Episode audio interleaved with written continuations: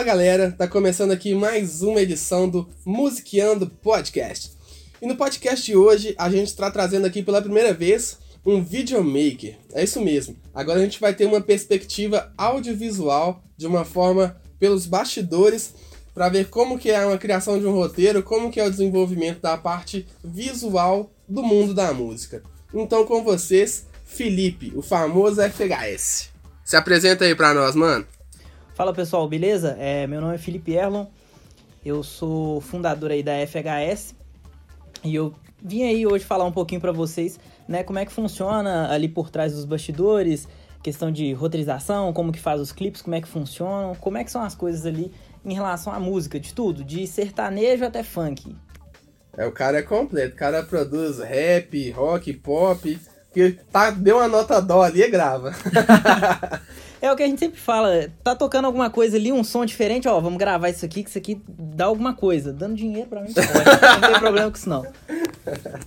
Então, a gente vai começar aqui então com uma das nossas perguntas da pauta, que é tipo assim, o que, que te levou a escolher, geralmente pergunta o que, que te levou a escolher música pra vida. Não sei se eu vou te perguntar, tipo, o que levou você a se tornar um videomaker? Aí tipo, falar, cara, vou gravar clipe de música. Então, é um fato até curioso porque assim, eu sempre gostei muito de música, sempre tive muito envolvido em alguma coisa, né? É, sempre elaborando algum projeto voltado para isso. Só que eu não tenho muito talento nato para cantar. Eu falei, cara, como que eu posso estar próximo da música é, de alguma forma e não estar tá ali de frente para as câmeras e tudo mais cantando? Eu falei, bom, eu já sabia editar, eu comecei a editar em 2016 porque eu tinha um vlog, né? E, e aí, conversando com alguns amigos, eles me ensinaram, falaram assim, olha é, eu não vou editar para você e tal, você tem que aprender a editar. Eu falei, ok. Me ensinaram a editar, eu falei, bom, comecei a editar. E aí eu falei, bom, agora eu vou juntar o útil ao agradável, música e edição. E aí foi quando eu descobri esse mundo gigantesco de videomakers, enfim, de clipes e essa coisa toda aí. E assim, essa foi a ideia de, teoricamente, a partir do vlog você se identificou por algo que você gostava e falou, cara, a forma que eu tenho de me inserir então vai ser por trás da câmera e não pela frente. Exatamente, fazendo roteiro, criando cena, fazendo muita coisa. E assim, é, foi um negócio muito repentino, porque eu conheci algumas pessoas que estavam envolvidas com algumas músicas, é, principalmente rap, e eu falei, cara, não custa nada tentar, não tinha equipamento, não tinha nada, realmente tava do zero. E aí eu peguei um projeto ali que foi o EP, no início do ano, Meteoro de Hype, junto com algumas outras pessoas para fazer. E deu nisso aí. Hoje em dia já tô com mais de 12 clipes aí na pista já e para fazer mais. 12 clipes aí profissionais, gravados com pessoas profissionais e. Sim, é um, é, um negócio, é um negócio que tá andando já, é um negócio que já tá fluindo há bastante tempo. Eu falo assim, né? A gente tá no meio de uma pandemia, mas ainda assim, a gente conseguiu dar os nossos jeitos ali para poder gravar, com os cuidados e tudo mais. É, mas assim, tá fluindo, cara. E projetos ambiciosos aí pela frente vai acontecer muita coisa. Assim, eu percebi que um pouco a gente estava comentando antes de começar o podcast, tal como eu e alguns dos convidados, o cara é bem eclético, né? Gravou a galera do rap, mas é o cara que escuta Barões da Pisadinha, Thierry, mas então, escuta cara... Creed, escuta Pitch. Então, eu tenho como referência muita, muitas pessoas, muitas bandas e tudo mais. A gente tem, CPM, eu tenho, né? CPM 22, tem as bandas mais novas, que é o Vanguard, tem também Supercombo, que eu gosto muito. Então, sempre, é eu sempre gostei muito de um pop rock alternativo. Skunk, Capitão Inicial, eu sou muito fã. E eu também já tive voltado mais pro lado, por exemplo, Sepultura. Sempre escutei muito, os caras estão aí na pista tem muito tempo. Então, assim, é muito mesclado. E eu gosto de música, é o que eu sempre falo. Que a música consegue despertar nas pessoas, para mim, é incrível. Então, assim, o que Barões da Pisadinha fez nesse ano de pandemia sem fazer um único show, né? Somente ali com o YouTube, com o Spotify, a grandeza do que os caras alcançaram, para mim é admirável. Mesma coisa, Thierry, né? É, o que o cara faz é incrível. Então, assim, eu não tenho como colocar desmérito no trabalho dos caras só porque é um, um, um, gênero musical que as pessoas talvez não escutem tanto ou não escutavam. Agora a gente vê que tá um pouquinho mais famoso. Piseiro então, assim. tá em alta, você tá doido? Piseiro tá em alta. Uma coisa que era muito discriminada, sei lá, um ano atrás, todo mundo tá, tá, bem, achava como ridículo. Bem localizado. Tipo assim, Sim. você escutava no, ali no norte de Minas, Bahia e Nordeste. E Nordeste, era, era um negócio muito centralizado pra lá, todo mundo falava, ah, isso aqui é o povo de lá que escuta e tal. E hoje em dia você vê que não tem tem mais essa é, regionalidade, é um negócio que já tá voltado para todo mundo ali. E eu fico feliz com isso, porque, tipo assim, já comentei diversas vezes aqui no podcast que o que me incomoda muito é essa questão de preconceito, não só regional, mas um preconceito de gênero, porque assim, o cara. Eu fui punk durante uns quatro anos aí. Os punks vão querer me odiar agora, porque né, uma vez punk, sempre punk. Mas assim, eu era o cara que eu era babaca, no sentido de eu ouvia CPM, eu ouvia System, eu ouvia Iron, ouvia Megadeth, Rammstein. E, tipo assim, pra mim, quem ouvia qualquer coisa fora disso, não tinha gosto, Mas não tinha que opinião, tá, era trouxa. Uma coisa Mas, muito né, assim, engraçada. 12 anos atrás, no auge da minha imaturidade. Tem uma coisa muito engraçada dentro do rock, que é essa coisa do, do preconceito com os outros gêneros musicais. E aí todo mundo que escuta rock tá ali e fica naquele mundo, naquele ciclo fechado. Dificilmente vai pra um MPB ou uma coisa assim. Mas quem tá no mundo da música, do lado de fora, que escuta sertanejo, tem que ouvir de tudo pra poder compor tudo. Eu sei. né? Porque você tem, você tem um pouco de rock ali dentro do sertanejo, algumas batidas, algumas coisas diferentes, ainda que seja, né, Pra poder fazer uma virada dentro da música, você tem que conhecer. Então você tem que conhecer de tudo. Já a galera do rock não quer conhecer, que é um preconceito meio bobo. Mas o que eu penso hoje em dia é, sendo música, atingindo as pessoas e conseguindo fazer algo diferente ali dentro da comunidade, né, que é onde, por exemplo, o que eu faço hoje é um trabalho diferente para a comunidade. Então, dentro das comunidades ou até mesmo dentro de um ciclo diferente de pessoas, para mim já, já é considerado um negócio que tá fazendo a diferença, então já tem algo para dizer. Assim como o Jonga veio em 2016, 17 com o Alberesia para poder quebrar um pouco ali as diferenças dentro aqui de BH com o rap, que já vinha fazendo muita coisa, né? Eu não acompanhava particularmente, mas peguei esse boom dessa nova geração. Assim como Barões da Pisadinha vem no âmbito nacional para poder quebrar muito paradigma. Então, desde que quebre paradigmas, para mim tá, tá ótimo. É exatamente isso, assim, não só paradigma, mas eu sempre friso muito essa ideia de que, tipo assim, a música, independente de gênero, ela tem que tocar alguém. Tem, eu tô até arrepiado agora falando, porque assim, não tem nada mais satisfatório do que no momento que você canta alguma coisa, você olhar pra alguém e ver que o estado de espírito dela mudou. O semblante muda. Às vezes a pessoa, tipo assim, teve um dia de merda, ela tá extremamente cansada, estressada, vai pra um lugar ali pra ter um, um leve descontração de. Daquele momento ali tentar distrair a cabeça e ela escuta uma música, tipo assim, muda, bate uma chave, Exatamente. vira e ela fica feliz, começa a sorrir, descontar, começa a cantar, e, tipo assim, o dia dela deixou de ser uma bosta por causa de uma música. E isso é sensacional, cara. A, a música ela tem essa questão emocional que tá muito ligada e consegue mu- mudar o humor das pessoas de uma hora pra outra. É um negócio muito engraçado. É, e uma coisa que eu queria comentar também é do preconceito de artistas envolvidos ao audiovisual é, e na acessibilidade das pessoas quanto a clipe. Porque, por exemplo, eu não conhecia nenhum videomaker ainda não conheço nenhum videomaker que faz o trabalho parecido com o meu, com preços acessíveis para a comunidade, dando essa oportunidade de dar voz pro que eles querem falar, independente de qual gênero seja, independente do que seja. É, e isso é muito engraçado, porque quando você entra ali no meio da galera que estuda cinema, faz aquela coisa toda, é um pessoal muito de, ah, vamos escrever, vamos roteirizar, mas pouca prática. O que eu tive que aprender na marra é, cara, não tem equipamento, vou ter que me virar aqui em sete dias para poder fazer quatro clipes. E tive que me virar e correr e fazer. Então, o que eu sempre digo, e uma, uma referência que eu tenho muito grande é do casal Rec e do Lucas PKTA, que é a prática, ela vale muito mais. Então, assim, eu sou o cara da prática. Eu vou pegar ali o negócio, bora fazer, bora fazer. Não vou ficar ali, ah, 30 milhões de anos roteirizando e pondo aquela ficha técnica enorme. Isso é importante? É. Mas pra galera que tá aqui na comunidade, é muito mais importante ver toda essa movimentação, essa agilidade no processo de entregar do que realmente ali aquela coisa toda de um ano por trás de produção, porque no fim eles não vão ter esse retorno de visibilidade. Afinal de contas, eles estão começando. Então, assim, eu acho que por parte da galera que faz cinema, produz vídeo, falta um pouco desse tato, de entender o que realmente as pessoas precisam. E é pra agora, não é pra, ah, daqui 3 anos, 4 anos. Não, os caras querem pra agora.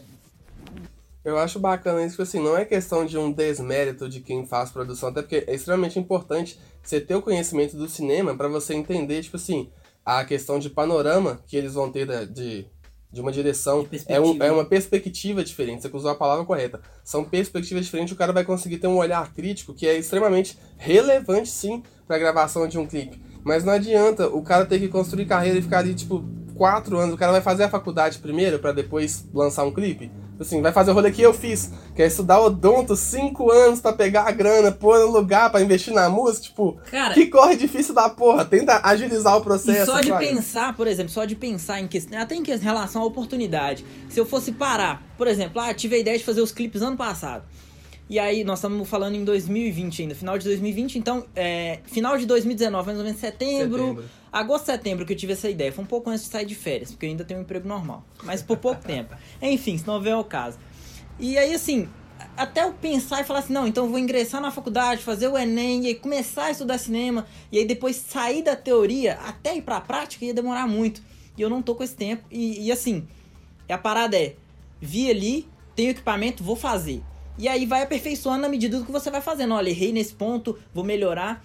E o que falta muito na galera que eu percebo, de algumas pessoas que eu conheço, é isso. O pessoal tá ali só na teoria, na teoria, nas críticas escritas, mas na prática você vai falar com o cara, olha, você tem que configurar isso e isso assim, o obturador é desse jeito, filmar dessa forma fica melhor. O cara, hã? O cara não, não tem prática. Então, assim, é complicado. Mas enfim, eu acho que eu venho trazer é, até como videomaker, essa proposta de facilitar as coisas para as pessoas, para elas poderem também ter acesso, porque é o que o Júnior falou, né? É, assim, quando você vê a pessoa gratificada por aquilo que você fez, você não tem dimensão do que, que aconteceu. Você fala, caramba, não sabia que meu trabalho era tão importante.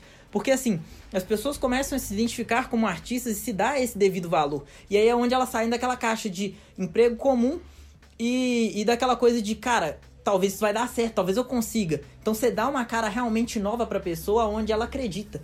E esse acreditar, cara, não tem preço, porque Há um ano atrás eu não acreditava em mim, hoje eu estou fazendo as pessoas acreditarem nelas através dos meus vídeos. Mesmo que eu ainda não seja o melhor videomaker de BH, com os poucos recursos que eu tenho, eu estou fazendo.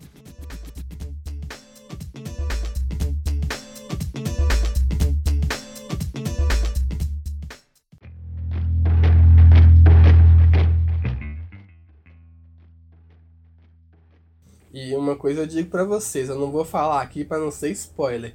Entra no YouTube, vai no canal FHS Filmes, assiste. Depois, se você quiser saber, coloca um comentário lá e pergunta qual que foi o equipamento utilizado na gravação do vídeo. Vocês vão ficar surpresos com a qualidade e o que foi utilizado. Vocês vão assustar, vocês podem ter certeza. Não, e é o que eu sempre falo, eu vou usar a ferramenta que eu tenho na mão. Eu era, assim, né, eu era muito daquela, não, cara, eu não vou conseguir porque eu não tenho isso, não tenho aquilo. Os equipamentos hoje para videomaker sem brincadeira, até por isso que eu acho que não é acessível para todo mundo do mundo da música fazer um clipe. É, sem brincadeira, para começar, entre 6, 7, 8 mil reais. Isso é pra começar a brincadeira. O fora básico. o básico, estou falando de câmera. Fora lente, que aí é 4, 5 mil. Fora é, gimbal, né? Que é o estabilizador eletrônico que a gente fala. 3, 4 mil reais. Estabilizador bom. Fora. É, um drone, um computador. Drone, né? Os DJIs, os drones da DJI. 4, 6 mil reais. Então, assim, é tudo nessa faixa de preço. Então, se você for custear um clipe nesse valor, vai ficar muito caro. O pessoal da comunidade não tem dinheiro para isso. Eu não, não tô né, desmerecendo ninguém. Tô passando uma realidade que é a qual eu trabalho. O pessoal não tem grana para isso. Então, o que, que eu venho? Com a proposta de equipamentos mais básicos, mas com a qualidade surreal. Com qualidade profissional. Sim, exatamente. E assim, o pessoal desacredita muito. Outro dia eu mandei pro, pro rapaz de uma produtora que tava assistindo meus vídeos. E aí ele até brincou, fez umas críticas lá, falou assim, não, eu tenho realmente que melhorar nesse, nesse ponto. Mas é porque esse tipo de equipamento que eu utilizo, que é um telefone, ele não tem esse tipo de recurso. Aí o cara assustou, porque nem ele sabia que era gravado com o um telefone. O produtor achou que era uma câmera. O cara achou que era uma câmera. Então, assim, dá para fazer um negócio muito legal e deixar acessível para todo mundo. Então é isso aí, novamente eu friso assim, dou valor e acho massa. Se vocês quiserem conhecer o trabalho, corre lá no YouTube e pesquisa. Só pra saber vão... se do valor e acho massa é X sem peito pra galera. Outra referência. Cara, amo esses caras, X sem peito, Pedrinho dos áudios. Sigam todos esses caras. Nem fazer mexer pros caras, não é porque eu grado dos caras mesmo.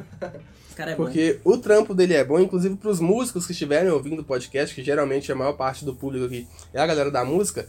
Quem quiser gravar um clipe, independente do gênero, eu mesmo, sou sertanejo, já tive um clipe gravado pela FHS, que foi Pro Que Deve É, tá lá no YouTube. Eu bati quase 50 inscritos com o um clipe gravado pela FHS. Então, assim, reconhecimento notório, foi um clipe mais bem gravado que tem no meu canal hoje. E assim, em breve, quando eu for gravar novos clipes, provavelmente. Com vai ter mais. Vai, com certeza vai ter mais.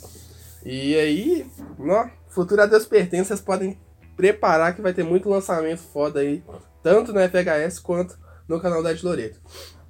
Agora voltando pra pauta aqui, você chegou a, a citar o Lucas PKTA e o Casal Rec. Você tem algumas referências que não sejam assim do mundo da música, em questão do audiovisual, alguém que você se inspira pra fazer o seu trabalho hoje? Cara, então, eu como um, um bom menino de tutoriais, né? Porque a gente sempre fala, quem não tem grana pra aprender em, em aula particular, vai pro YouTube.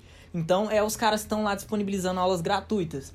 É Casal Rec, é o PKTA, igual eu falei, é o, o pessoal da Brainstorm, que é o Brainstorm é sensacional. Cara, o Brainstorm é muito bom, é o Matheus. O Matheus, ele é muito legal. Tem uns gringos também que eu acompanho, que é o Ivan Naka.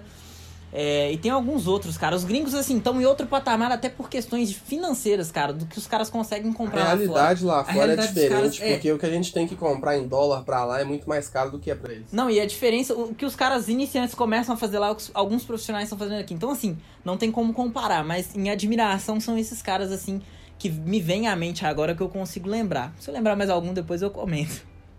Você chegou a comentar aí do CPM, etc, alguma das... Ô galera, desculpa aqui um pouquinho a minha voz, eu tô com sinusite, tá bem fã, vocês vão perceber com relação aos últimos podcasts. Mas eu tô até com dificuldade de falar e respirar. Não é corona, vocês podem ficar tranquilo. Mas assim, só pra. Tomara, né? Pelo amor de Deus. mas vocês tá podem ficar tranquilo aí. É. é. Como diz o Gustavo Lima, tem que estar tá liberto. é. Não tô querendo me autodestruir, já diria Gustavo Lima. é, você chegou a citar alguma dessas referências musicais, mas se tivesse que citar aí cinco nomes, independente do gênero, quais são suas referências musicais atuais, assim? Cara, ó, assim, bandas ou nomes pessoais, assim, tipo... Referências. Referências. Se você gosta, pode ser dupla, banda, Cara, solo, ó, quadrilha. Eu vou citar de tudo. Pessoas que são referência para mim hoje. Vou comentar como primeiro, porque as pessoas metem o pau no cara, mas é um cara que eu admiro porque o cara tem 30 anos e fez sucesso com isso. O Rafa Moreira. Aí as pessoas vão se questionar agora, quem é Rafa Moreira? Vejam no YouTube o vídeo, a Odisseia de Rafa Moreira. Vocês vão mudar o conceito do que vocês pensam sobre o Rafa Moreira. Rafa Moreira é um cara do rap que começou há muito tempo atrás, deve ter, sei lá, muito tempo que eu digo assim, pra cena nova do, do rap, né, que é o trap. Deve ter uns 5, 6 anos, mas ele começou com essa ideia de trap aqui no Brasil. E o cara saiu de taxação, de vergonha, pra um cara que tem muitos fãs hoje em dia. Então, primeira, primeira pessoa, Rafa Moreira. Exatamente. É, Print na Briga com a Isso foi uma das primeiras músicas que eu escutei e me tocou muito, porque o Rafa Moreira é um cara que saiu da depressão e não, ninguém dava nada por ele, tá ligado? Todo mundo achava os discos dele como os mais idiotas. E aí, quando as pessoas pararam para analisar, viram que o negócio era de outro mundo. É, outras referências musicais, eu gosto muito de Creed, igual eu comentei com ele. CPM, cara, o que, que acontece? É, eu escutei muito rock na, na minha infância, até porque a gente pegou aquela época boa que ainda tinha televisão, tinha Mix TV e tinha Existia MTV. Pop Rock Brasil. Pop Rock Brasil tinha muita coisa. Então, assim, tudo que eu peguei como referência veio da televisão, de certa forma. E foi naquela época. A gente, eu peguei até um pouco da, da época do, dos emos também. Assim, todo mundo escutou. Ah, NX0 Quem... é top, para. Cara, NX0 é um negócio que eu acho muito legal. Em questão de composição, é. Cara, é uma das melhores, não tem jeito. Só de ouvir Cartas pra você, eu arrepio. Você é Cara, e o que mexeu com todo mundo, né, velho? Que é Charlie Brown. Tipo assim, não tem jeito, velho. Charlie Brown pegou uma geração inteira e os números você dos caras. é o quarto convidado em cinco que fala do Charlie Brown. Então, assim, só pra constar que eu acho que o Charlie Brown vai ser pauta em todos os Cara, não, pois é. E assim, eu particularmente, todo, acho que todo mundo também, né? Teve uma história com o Charlie Brown, porque assim, as músicas marcaram época. E sem falar que também teve em programas de televisão, teve em muita série. Então, assim, acabou que aquilo ficou enraizado na geração. Então, assim como Racionais em 99 fez daquela geração e marcou todo mundo que é de 99 ali, que já era adolescente, lembra de Racionais Charlie Brown, apesar de ser de 98 e 99, todo mundo que veio um pouquinho depois disso, 2004 ali, 2006, tava, 2006 que foi o auge, eu acredito eu, é, tem na memória Charlie Brown e, cara, é incrível. Eu, eu acho muito legal, eu gosto muito. Agradeço muito aos meus familiares na época por escutarem muito rock e me trazerem essa vertente aí que eu amo tanto. E apesar de não ouvir tanto hoje, gostar muito de Barões, apesar de estar meu maior tempo ouvindo a rocha, ouvindo essas outras coisas, cara, eu amo rock, eu gosto muito. Inclusive, Oficina G3 é uma banda que. Sensacional. Cara, é sensacional o que os caras fazem. Inclusive, eles voltaram. Voltaram. Eles voltaram com, com uma parceria com. Ah, esqueci o nome do, do, guitarrista. Não, o PG também, mas o outro. Teve uma participação especial de um outro menino que é. Cara, ele é, muito bom. Eu sei, o brasileiro, guitarrista fodão. Cara, ele é muito bom. É, eu não sei se é Matheus alguma coisa.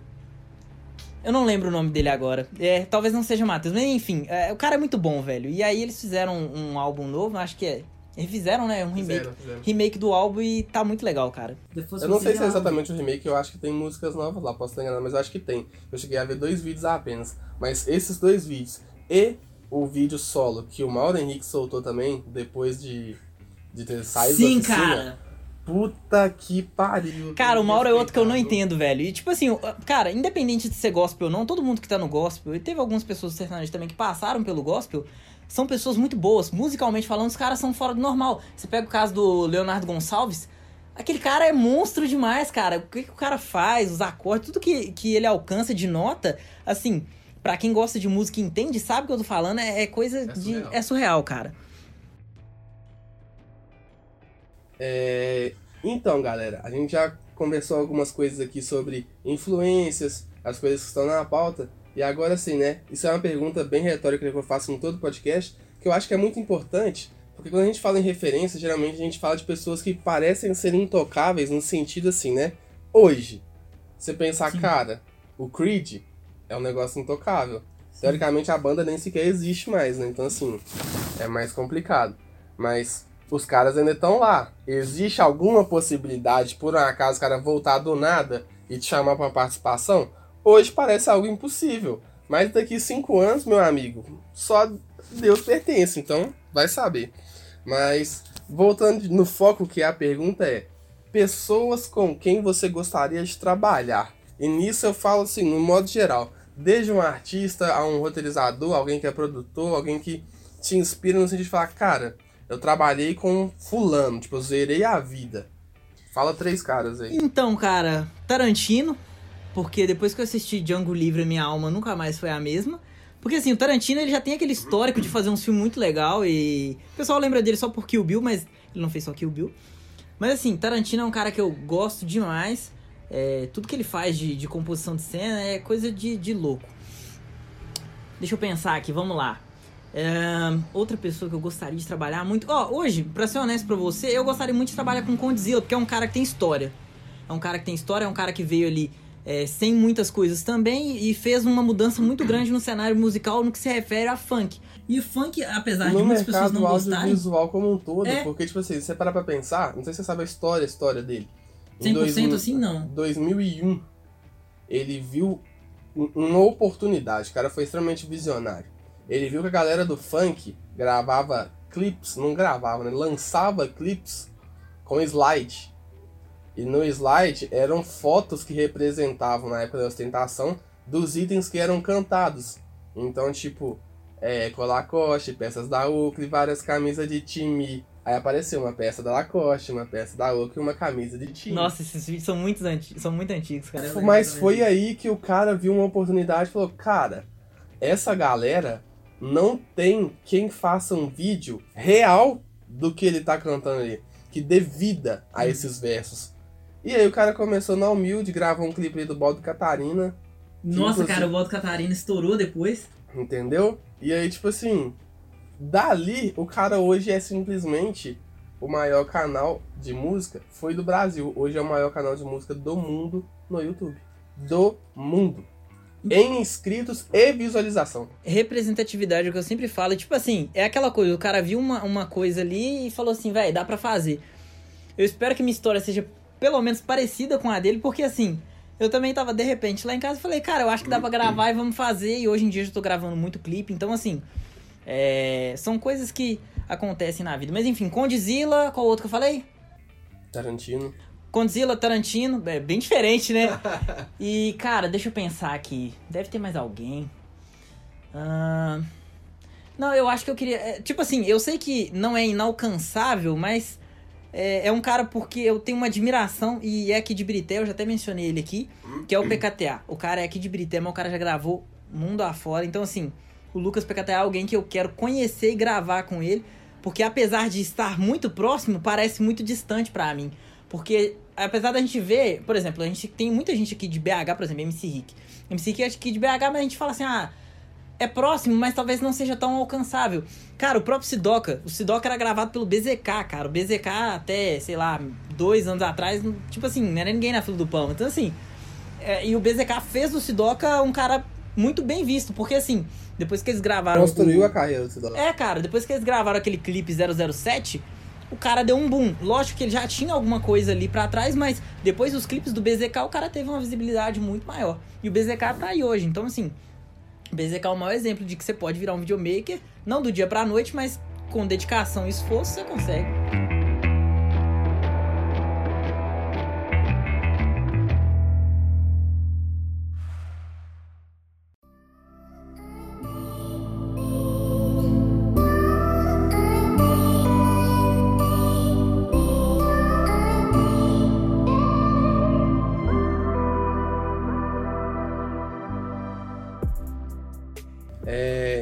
Então, assim, a gente já falou aqui das suas referências, tanto audiovisual quanto musical. Ô, oh, sinusite fodida. É, graças a Deus a sinusite, né, irmão? Ainda bem que não é o Covid, você tá doido. Mas na guerra é pior. Já falamos das suas referências, audiovisual. Você já falou aqui dos gêneros que você gosta, das pessoas com quem você gostaria de trabalhar. Eu queria te fazer uma pergunta que é meio que. Não é um desafio, mas assim. Videomaker. Hoje você tem um foco em artistas musicais. Sim.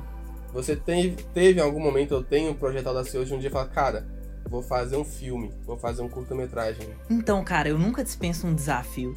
É o que eu sempre falo. Nunca chegou a mim a proposta de pegar e fazer um filme. Mas isso nunca fugiu da pauta também, isso nunca ficou fora. No dia que apareceu a oportunidade de fazer um filme, eu vou fazer um filme. Até porque eu acho que tá tudo ali dentro da nossa mente, precisa ser explorado. Então hoje aparecem músicas para gravar, mas se aparecer um filme, a primeira oportunidade que eu tiver, eu vou fazer, porque eu gosto muito de cinema, eu acho incrível, mas é aquilo que eu te falei. É muito difícil hoje você achar pessoas do meio artístico do cinema que entendem essa visão de que nem tudo precisa ser tão demorado. E aí, às vezes, os caras ficam com projetos anos e anos aí parados, só roteirizando e não põem em prática. Então, assim, mesmo que fique roteirizando ali três, quatro meses e aí depois vai para as gravações, que o negócio seja certeiro, que ninguém fure, sabe? É um negócio que, que é muito complicado, véio. Hoje em dia, a gente tem esse problema, cara, de muito projeto e pouca prática. Então, eu acho que, pra mim, eu já deveria começar ali falando assim, ó, vamos que o roteiro já tá pronto, vamos incrementar essas e essas cenas e bora. Eu acho que eu sou esse cara mais dinâmico. Então, assim, tenho pretensão sim. É, não sei para quando, mas nos projetos. É aquela coisa. Aparecendo a gente grava. é, é, é, bom saber disso, porque, tipo assim, mostra que você é um cara que não dispensa um desafio. Cara, não dispensa, eu não tenho problema com desafio e eu acho que faz parte da trajetória, porque senão a gente acomoda. Até um período atrás, gravar clipe para mim era algo impossível. Hoje eu vejo que não é, é rotina. Agora, fazer filme para mim parece impossível e essa e esse parece impossível para mim que é o legal, que é onde eu vou me sentir desafiado, é onde eu vou sair da minha é zona de conforto motiva. e é o que me motiva. E é onde vai me levar para lugares muito diferentes. As decisões mais difíceis na minha vida foi onde me levaram aos lugares mais legais. Então assim, se tiver que fazer um filme, eu vou fazer um filme. Uma coisa que você falou aí durante a parte que você tá falando sobre gravar um filme que é importante, que você não citou aqui, é as pessoas furam, etc, etc, etc. Então, cara, é, a gente tem esse problema com os famosos furões, né, cara? Então, o que que acontece? Hoje em dia, até por essa facilidade que eu trago em relação a contratos, em relação né, a valores também, as pessoas tendem a, a ter um descompromisso com tudo. Então, assim, eu, eu vejo que quem perde com isso são somente as pessoas ali que estão envolvidas, porque, querendo ou não, é uma oportunidade que ela passa uma única vez na sua porta. Porque uma coisa é você não ir lá e fazer. É, por exemplo, você tá com problemas, fala, olha, aconteceu isso, isso e aquilo, problema familiar, alguma coisa, não vou poder comparecer. Ok. Outra coisa é por é, falta de responsabilidade. Então, assim, são coisas muito diferentes. E quando se nota isso, por exemplo, da parte de videomakers, da parte de produção, a galera já fica é, menos engajado em fazer aquele projeto. Então, assim, eu sou um cara muito paciente, mas ultimamente eu, eu tenho, né, me controlado bastante, mas, cara, faz parte. Eu acho que se você não passar uma raiva pra você não aprender as coisas, é, não adianta, não resolve. Porque acaba que você não tem experiência. Então, assim, um calote sempre é bom, um trem assim sempre acontece, porque são experiências que você vai levando e você aprende a ficar mais forte, a ter mais paciência, entender alguns lados, ver como seus clientes pensam, ver como as pessoas levam o seu trabalho, é, qual responsabilidade você tem que ter com aquilo e qual responsabilidade que as pessoas têm que ter com aquilo. Então, assim, tudo é aprendizado. É o que eu sempre falo, até os tombos que você toma na vida é aprendizado, cara. Tenho de concordar, porque eu tô caindo até hoje e tá dando certo. Cara, mas dá certo, é o que eu sempre falo. As pessoas pensam assim, ah, não, eu caí e agora já era, vou desistir. uma coisa que o, que o Lennon fala, uma música nova do álbum dele, é, agora eu não vou me lembrar o nome da música, mas é basicamente é mais, é mais são as pessoas que desistem do que as que fracassam, porque para fracassar você tem que ir até o final. Então assim, é basicamente isso. As pessoas param no meio do caminho, elas não fracassam. E aí todo mundo acha que, ah, eu fracassei. Não, você não fracassou, você nem tentou o tanto que devia tentar. Então assim, é, você sabe o que eu tô falando, cara. Pra quem tá nessa caminhada aí, vai Sim. fazer cinco anos, né, para poder fazer um negócio que você não gostava e continuar fazendo para poder pagar o que você gosta, é complicado, velho. Eu tô tendo a oportunidade daqui uns tempos sair e arriscar, mas assim, é, são decisões difíceis. Eu não vou dizer que tá fácil para ninguém, porque não tá. Viver de música não é fácil. Nunca foi. Nunca foi. Mano Brown falou isso numa entrevista há um tempo atrás que a música é egoísta. Se você não dá 24 horas do seu dia para ela, não vai te dar nada em troca. Então, assim, isso vale para videomaker de música também. Isso vale para qualquer pessoa que esteja envolvido com música, porque é um negócio que, cara, é, é, não tem como explicar. É só quem vive que sabe o que, que passa na cabeça das pessoas, porque em um dia você acha que vai dar tudo certo e no outro você já fala, caramba, você cara, você já quer chorar, velho.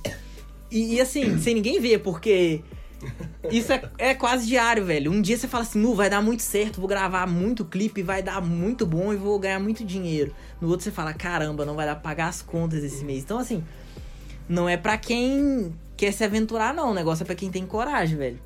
É uma coisa que uma das frases que você falou aí do Mano Brown, eu vejo realmente que, assim, a música é extremamente egoísta. Muita gente vê, tipo assim, num extremo, ou é marginalizado, tipo, ah, quem é músico é vagabundo, não quer nada com nada, acha que vai fazer sucesso, ou é a pessoa que vê, tipo não, músico é rico, o cara é famosão, não sei o que, tipo assim, a pessoa visa a fama, ela não visa essa mudança de estado de espírito, essa mudança emocional que você leva para a vida de alguém, a transformação que você traz para as pessoas na sua vida, de uma realidade que você vive fodida, de às vezes tipo assim, você tá dormindo lá, a goteira pingando na sua cabeça o dia inteiro porque não tem dinheiro para pagar, você tá apertado com conta embolado, de uma caralhada de coisas que a sua realidade, infelizmente você vive dando murro em ponta de faca para tentar melhorar, e muitas pessoas da sua família, às vezes você até um amigo próximo que você, o cara tá fudido, você pensa, não, velho, eu faria o caralho a quatro pra ajudar o cara, mas aí você tá de mãos atadas porque você uhum. também tá fudido um pé rapado do caralho.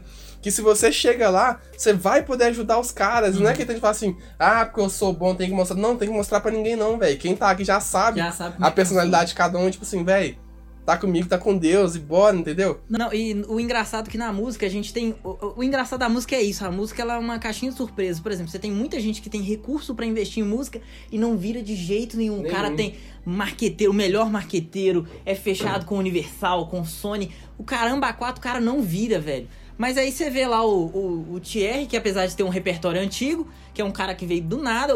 Por exemplo, você pegar um cara que nem é da música, um cara que veio do nada, o Whindersson.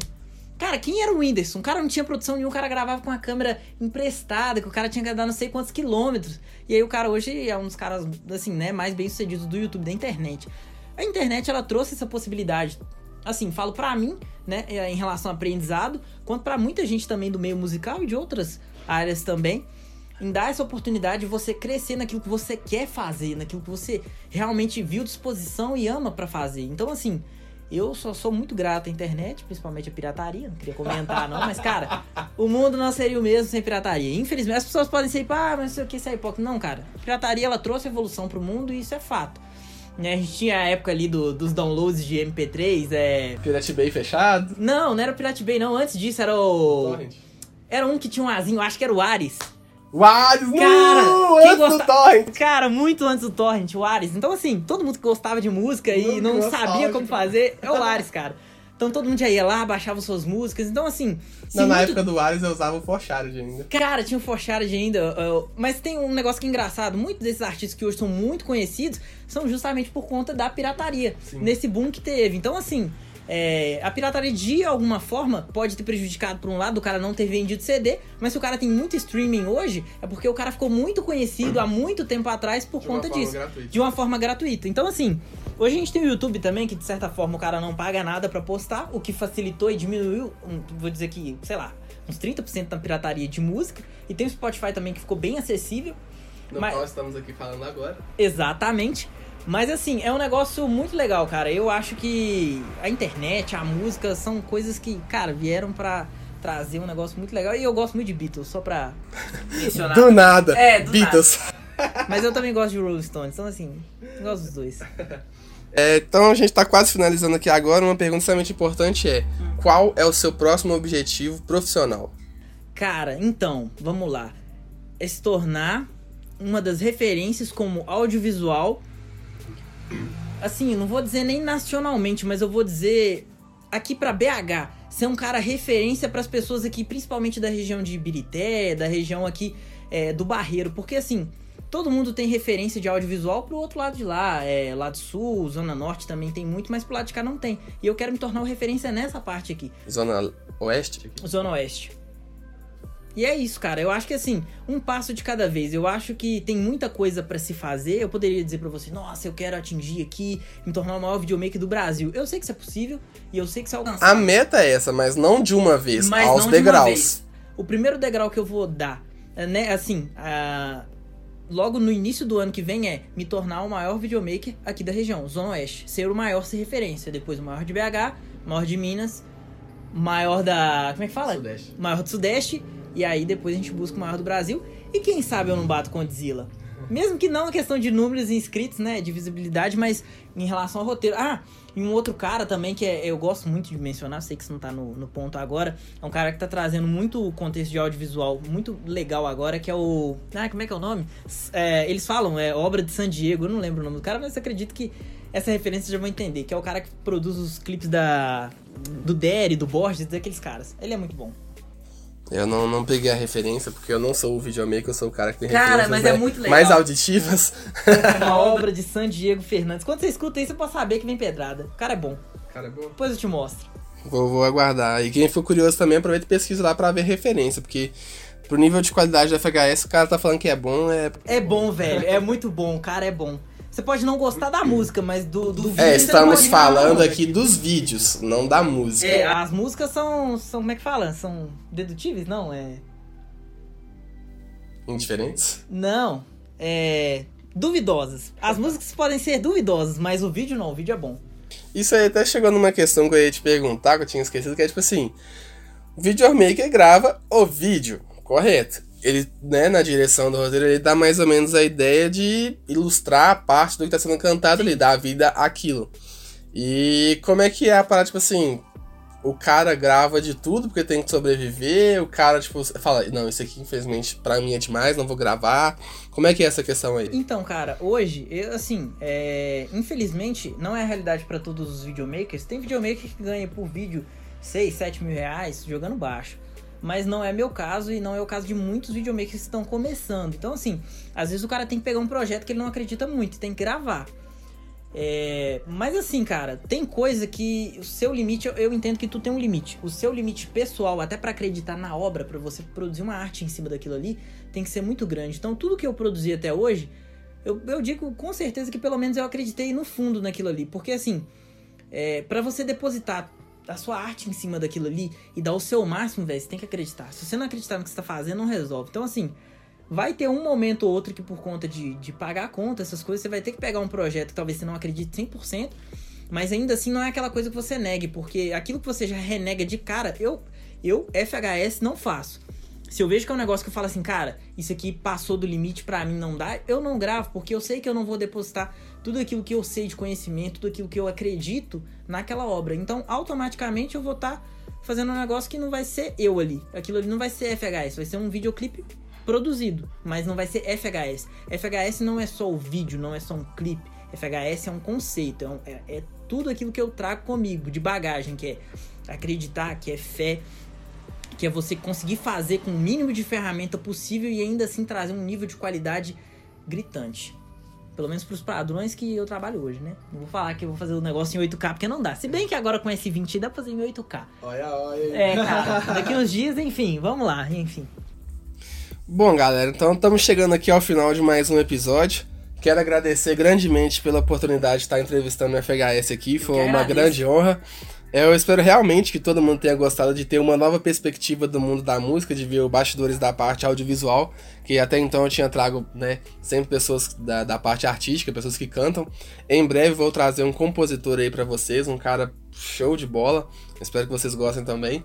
Eu não vou ficar dando muito spoiler, não, porque assim, isso aqui é uma reviravolta. Numa semana a gente tá pra gravar um, um, cantor, aí o cara fura, aí você grava um compositor, aí na outra você acha que você vai gravar um cantor, aí você acaba gravando um produtor por causa de logística de reunião. Então, assim, sem promessas. Mudar as coisas, as é, coisas sempre mudam. A gente é um cara adaptativo. O que eu posso garantir é. Quinzenalmente, toda sexta, você tem o melhor podcast de música pra você ouvir aí no Spotify, isso eu te garanto. Entendeu? E é isso. Muito obrigado a todo mundo que ouviu a gente até aqui. É, Esse podcast foi uma produção do Apostila Pocket. Segue a gente nas redes sociais lá no Instagram, no Facebook e no YouTube. Você pode digitar Apostila Pocket, que você acha a gente lá. Segue e se inscreve. As minhas redes sociais são Ed Loreto, tanto no YouTube, Instagram, Facebook e Twitter. E para finalizar, o FHS vai divulgar suas redes sociais aqui. E até o próximo episódio, galera. Então, pessoal, minhas redes sociais são Felipe FHSOF, você vai achar lá no Instagram, e FHS Filmes. E qualquer coisa, você pode entrar com, em contato comigo lá via direct no Instagram. E a gente tá sempre lá, pode acompanhar, tem muito trabalho legal.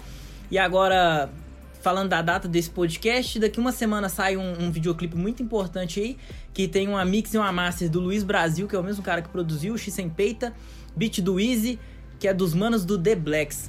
Aí vocês acompanham o restante aí. Espero que ano que vem tem mais um podcast e eu posso estar falando aqui pra vocês as coisas que mudaram, do que aconteceu, das reviravoltas. Vai ser muito legal, cara. Olha, olha, hein, já gostei. Já Vai ficou um mudança, convite cara. aí pra versão 2021, versão 2.1 da FHS, hein? Vamos ver daqui um ano qual que vai ser o novo Felipe. Exatamente, vamos ver o que, que mudou, quanto que mudou. Mas é isso aí, rapaziada. Agradeço o convite, valeu! Muito obrigado a todo mundo e até o próximo episódio.